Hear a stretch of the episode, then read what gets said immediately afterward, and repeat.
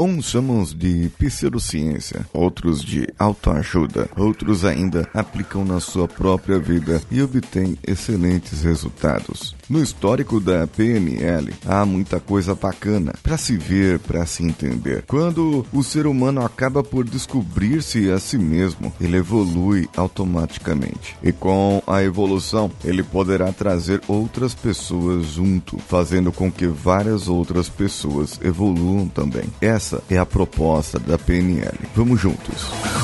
Você está ouvindo o Coachcast Brasil. A sua dose diária de motivação.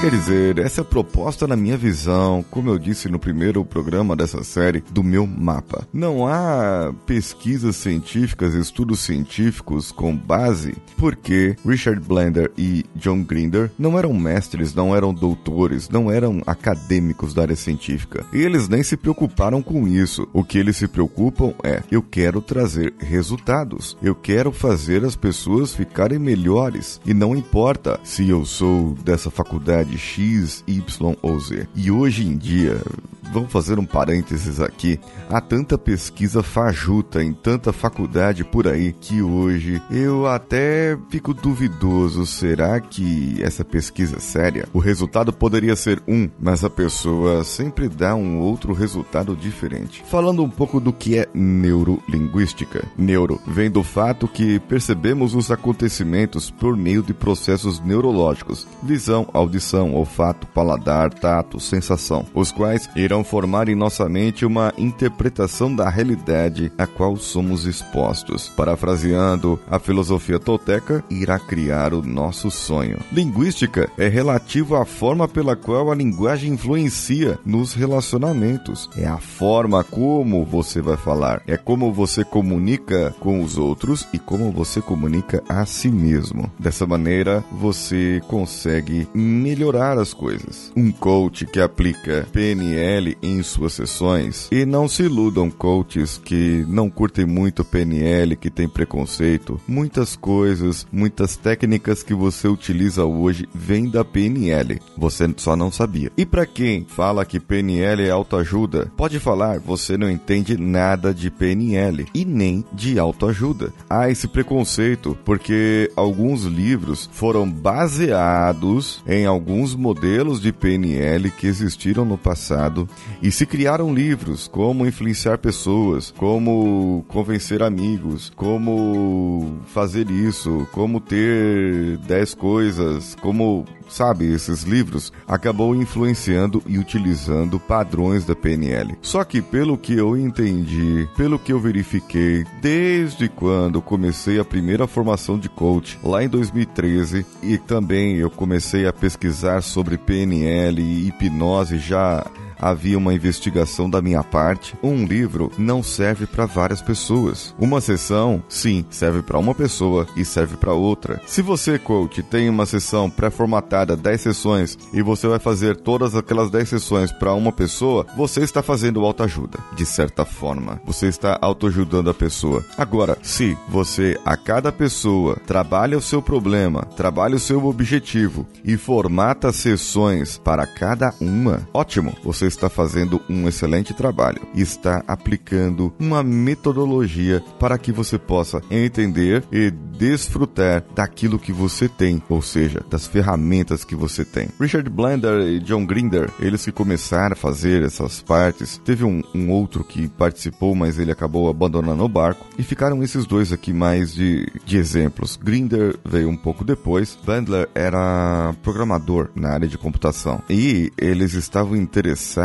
em saber como que pode aquela pessoa em si alcançar um sucesso no processo terapêutico tão grande e o outro e outros e muitos outros não conseguirem ter o mesmo desempenho. Então começaram a estudar pessoas como Virginia Satir, que era uma terapeuta familiar, e dentro disso eles conseguiram determinar e ver que os padrões de pensamento que ela tinha eram eficientes. Nesse caso, o trabalho com o sistema sistemas representacionais e remodelagem foram percebidos ali e foram modelados para a PNL. Fritz Perls é o criador da Gestalt terapia, que também teve uma parte, uma grande influência no trabalho. Depois, Milton Erickson, que era um psiquiatra e hipnoterapeuta. Eles foram apresentados por Gregory Bateson, um dos estudiosos do pensamento sistêmico e que também teve uma grande influência no trabalho dos dois. Era amigo do Grinder e do Blender na época. Bateson apresentou eles lá para o Milton Erickson após observar os resultados da modelagem. Muitas pessoas iam modelar Milton Erickson, iam até a sua casa, chegava ali e ficavam impressionados com aquele senhor parado ali porque ele não tinha movimentos do seu corpo por conta da poliomielite, embora ele já tinha conseguido andar algumas vezes, modelando a sua irmã e fazendo um espelhamento micromuscular, ou seja, imitando os movimentos do corpo da sua irmã mais nova no seu próprio corpo. Ele conseguiu uh, chegar a recuperar os seus movimentos e na época que eles chegaram lá, ele estava ali com a sua bengalinha e com uma voz rouca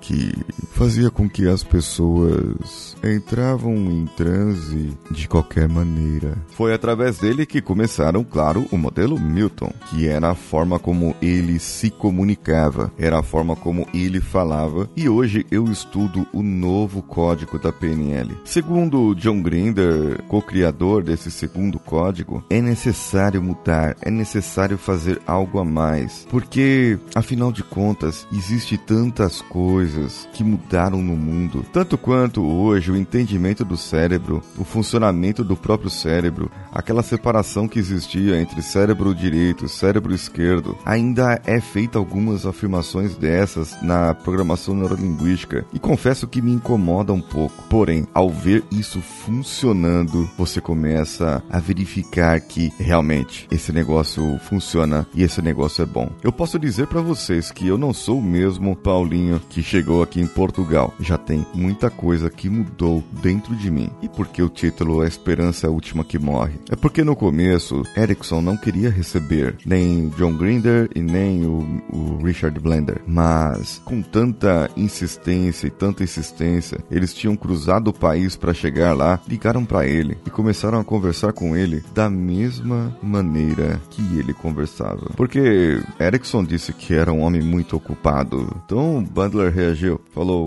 Algumas pessoas, Dr. Erickson, sabem como achar tempo. E como ele enfatizou bem Dr. Erickson, e as duas últimas palavras, a resposta foi: venha quando quiser, enfatizando então aquelas palavras, quando quiser. Porque era a maneira que ele falava, que ele se comunicava. E isso foi a forma mais interessante. Isso foi uma das Yubaduba formas mais interessantes de se comunicar que eu encontrei até o dia de hoje. Pode ser que eu mude um pouco o meu jeito de se comunicar a partir de então até aqui no podcast. E logo, quando isso, através do master, do trainer e de outros treinamentos que farei em programação neurolinguística, colocarei um treinamento específico aí no Brasil para isso. E se você quiser, já sabe onde entrar em contato. Mande para o e-mail contato@coachcast.com.br se você quer saber mais sobre PNL, coaching e outras coisas e o que você acha desse episódio, claro. Também pode mandar o seu comentário diretamente no post desse episódio. Nós estamos na Copa Podosfera 2018. Fiquem atentos, o primeiro jogo será no dia 15 de junho contra o Beercast. Nós somos a Rússia na primeira fase e temos que torcer pela Rússia. Nossas redes sociais: Facebook, Facebook Groups, Instagram, Twitter. Entre lá e curta o Coachcast BR. Também tem meu Instagram pessoal que eu estou colocando algumas fotos bem bonitas aqui de Portugal, a região onde eu estou. É o arroba decanhota. E arroba decanhota também é no Telegram ou no Twitter, em todas as outras redes. E você pode, lá no Telegram, acessar o nosso grupo t.me barra coachcast e assinar o canal Homens de Valor, t.me barra Homens de Valor. Nossas plataformas de apoio, padrim.com.br, patreon.com, picpay.me, todas elas o barra coachcastbr. Também tem o apoia.se. Eu sou Paulinho Siqueira, um abraço a todos e vamos juntos.